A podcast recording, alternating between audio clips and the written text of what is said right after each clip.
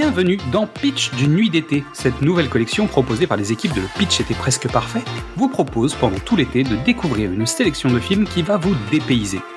Que ce soit pour rire, pleurer, être perturbé ou voyager, cette sélection ne devrait pas vous laisser indifférent. Vous nous connaissez, pour enrichir cette expérience, on s'est bien entouré. Nous allons tout au long de cette collection donner la parole à des invités. Ils sont Instagrammeurs, podcasteurs, youtubeurs ou simples spectateurs, mais ils ont à cœur de vous donner envie de découvrir un film. Alors que vous soyez sur une île déserte avec un peu de wifi, en trek à la montagne ou tout simplement au bureau, nous allons vous donner une dose d'évasion avec la destination du jour. Fermez les yeux nous allons bientôt décoller.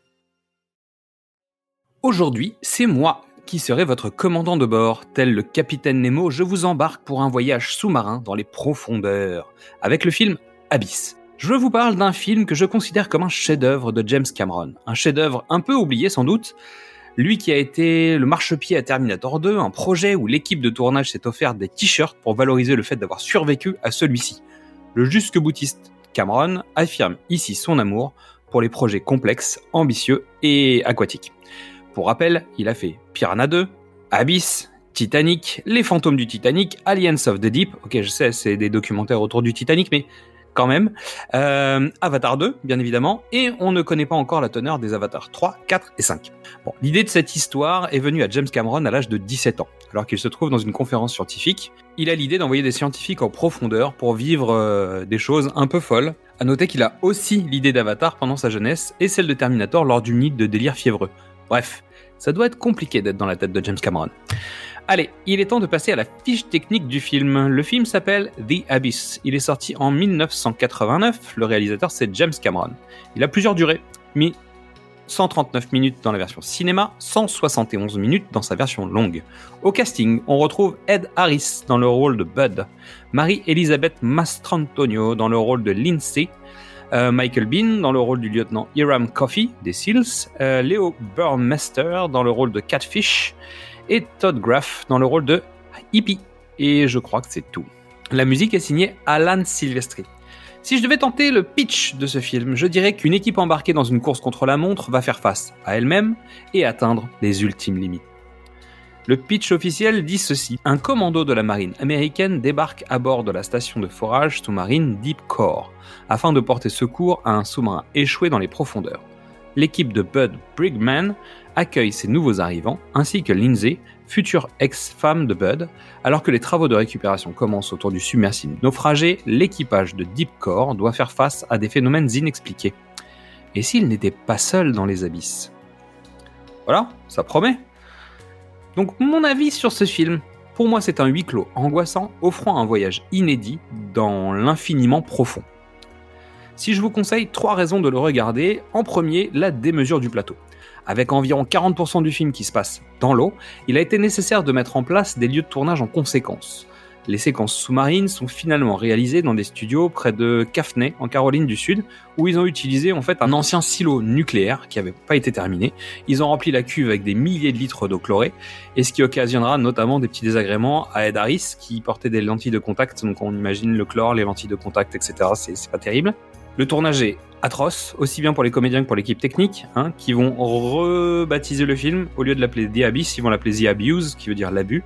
Toute l'équipe technique aura tendance à dire que c'est un tournage vraiment euh, très très fatigant. En second, la prouesse technique, puisque les effets visuels du film, innovants à l'époque, présentent pour la première fois des effets spéciaux où on voit des éléments liquides prendre vie.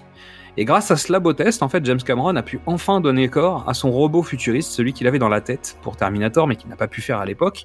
Et donc le T-1000 qu'on voit dans Terminator 2, finalement, est né du travail qui a été fait sur Abyss.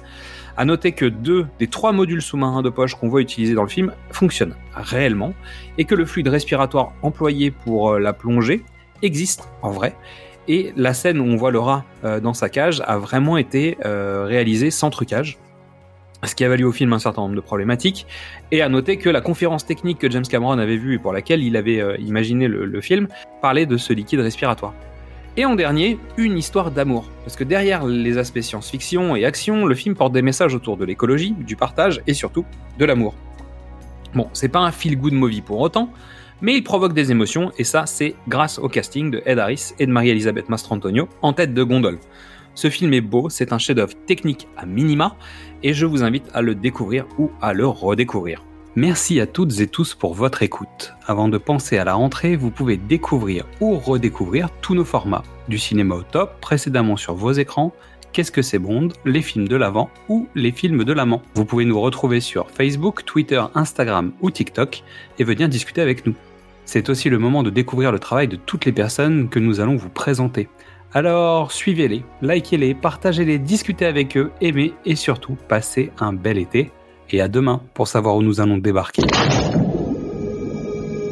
It is dark, but you will find light. You have to talk to me, Bud, please. I need to know if you're okay.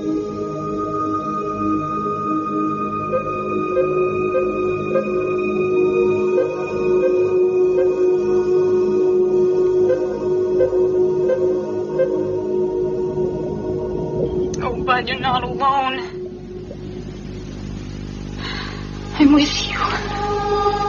I'll always be with you.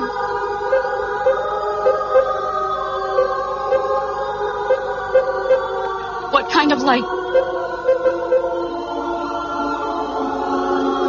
When you get there, you will understand everything.